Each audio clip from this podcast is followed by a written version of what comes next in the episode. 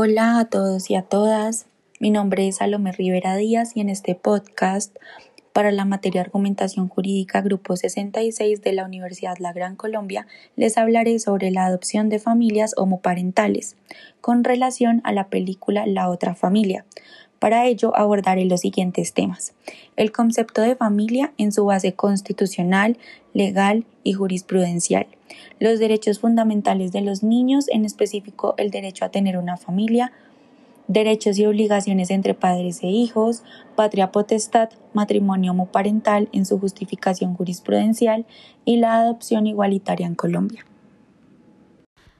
Ahora comenzaré con el análisis. La familia es una institución sociológica derivada de la naturaleza del ser humano. Toda la comunidad se beneficia de sus virtudes, así como se perjudica por los conflictos que surjan de la misma. Entre sus fines esenciales se destacan la vida en común, la ayuda mutua, la procreación, el sostenimiento y la educación de los hijos. En consecuencia, tanto el Estado como la sociedad deben propender a su bienestar y velar por su integridad, supervivencia y conservación. Estos lineamientos que permearon su reconocimiento político y jurídico en la Constitución de 1991, el constituyente reguló la institución familiar como derecho y núcleo esencial de la sociedad en el artículo 42 de la Constitución Política. Esto lo pueden encontrar en la sentencia T292 de 2016. En Colombia se predica la igualdad en la protección de las diferentes formas de composición familiar. Desde la construcción de la Constitución de 1991 se determinó que tal protección no se agotaría en un tipo determinado de familia estructurada a partir de vínculos amparados en ciertas solemnidades religiosas y o legales, sino que se extendería también a aquellas relaciones que, que sin consideración a la naturaleza o a la fuente del vínculo cumplen con las funciones básicas de la familia. Por lo tanto, el concepto de familia no incluye tan solo la comunidad natural compuesta por padres, hermanos y parientes cercanos, sino que se amplía incorporando a una personas no vinculadas por los lazos de consanguinidad. Cuando faltan todos o algunos de los integrantes o cuando por diversos problemas resulta necesario sustituir al grupo familiar de origen por uno que cumpla con eficiencia con la misma o similar intensidad para brindar al niño o los niños un ámbito acogedor y comprensivo dentro del cual pueda desenvolverse en las distintas fases de su desarrollo físico, moral, intelectual y psíquico. La Corte Constitucional colombiana ha planteado que el ámbito natural de desarrollo del menor es la familia, como se desprende del artículo 44 de la Constitución Política, según el cual los niños tienen derecho fundamental a no ser separados de su propia familia, lo que no obedece a un privilegio, sino al reconocimiento de que los niños están llamados a pertenecer a una determinada familia, cualquiera que sea la configuración del grupo familiar, y solo se justificará removerlos de dicha familia cuando existan razones suficientes y significativas para ello, reguladas en las leyes vigentes. La adopción tiene entonces una especial relevancia constitucional y legal, pues además de contribuir al desarrollo pleno e integral del menor en el seno de una familia, hace efectivos los principios del interés superior del niño, de protección y prevalencia de sus derechos.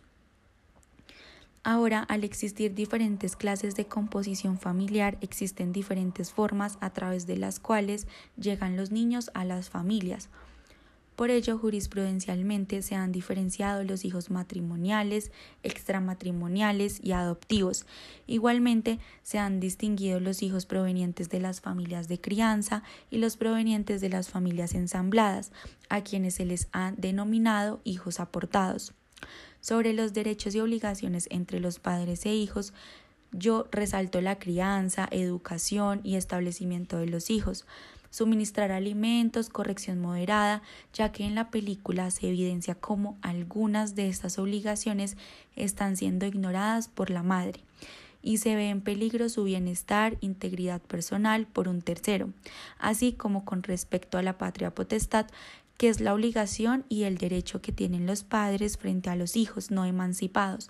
Con lo que respecta a los hijos menores de edad, vemos su ausencia por motivos de su estado, es decir, problemas de drogadicción, por lo que estos temas son de suma importancia a la hora de analizar las relaciones de familias, ya que la familia se constituye por la voluntad de conformarla por lazos de solidaridad, afecto, apoyo, socorro y sobre todo responsabilidad, ya que el simple amor y unión por consanguinidad no son suficientes. Ahora les voy a hablar sobre el matrimonio igualitario. En 2016, después de muchos meses de estudiar diferentes intervenciones, unas a favor y otras en contra, la Corte Constitucional profirió la sentencia SU 214 de 2016, donde se decide que todos los matrimonios entre parejas del mismo sexo celebrados con posterioridad al 20 de junio de 2013 gozan de plena validez jurídica y esto es un logro muy muy importante para las parejas del mismo sexo que deseen casarse por lo civil.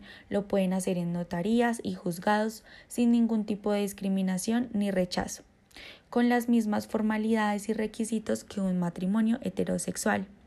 Asimismo, estas parejas son consideradas familias y tienen todos los derechos establecidos en la Constitución para la familia.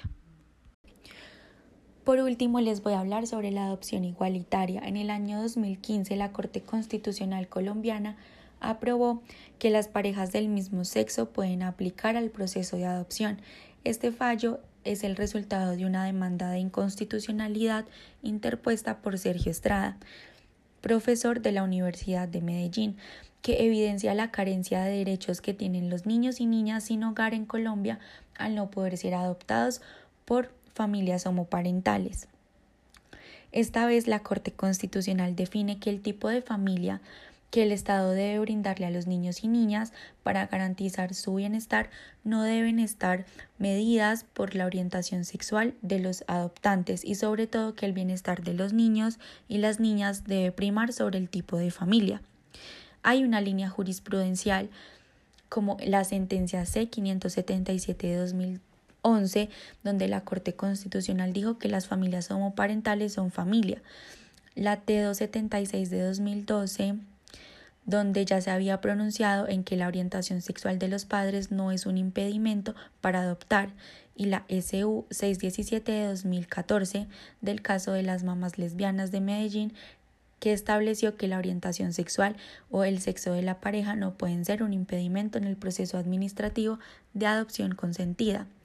Y por último, la sentencia C 683 de 2015 avanza en la protección de los derechos de los niños y niñas. Antes era un requisito ser pareja heterosexual para participar en el proceso de adopción. Ahora se elimina dicho impedimento y por lo tanto se permite la participación de parejas del mismo sexo.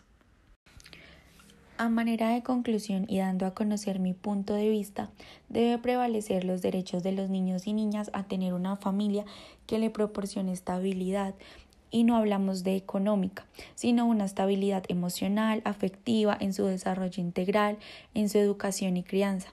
Para ello es importante resaltar la relevancia que tiene hablar sobre una crianza feminista, neutra o igualitaria.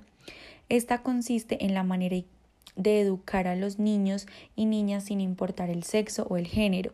De esta forma pueden crecer de manera sana y equitativa, teniendo presente que no deberían existir roles de género, ni mayores beneficios u opresiones para algunos. Y esto lo traigo a colación por las escenas de la película en que las personas se escandalizaban al momento de pensar que era un problema que dos hombres cuidaran de un niño. No debería influir que dos hombres o dos mujeres tengan la posibilidad de conformar una familia, ya que en la actualidad vemos los diferentes tipos de familia que han ido surgiendo. Las personas de orientación sexual homosexual han sido históricamente discriminadas tanto por el ordenamiento jurídico como por la sociedad colombiana, aun cuando lenta y progresivamente se han venido tratando de superar los actos de exclusión por ello es importante seguir visibilizando estos temas y conociendo los avances que hemos tenido en nuestro país. Muchas gracias, espero que les haya gustado.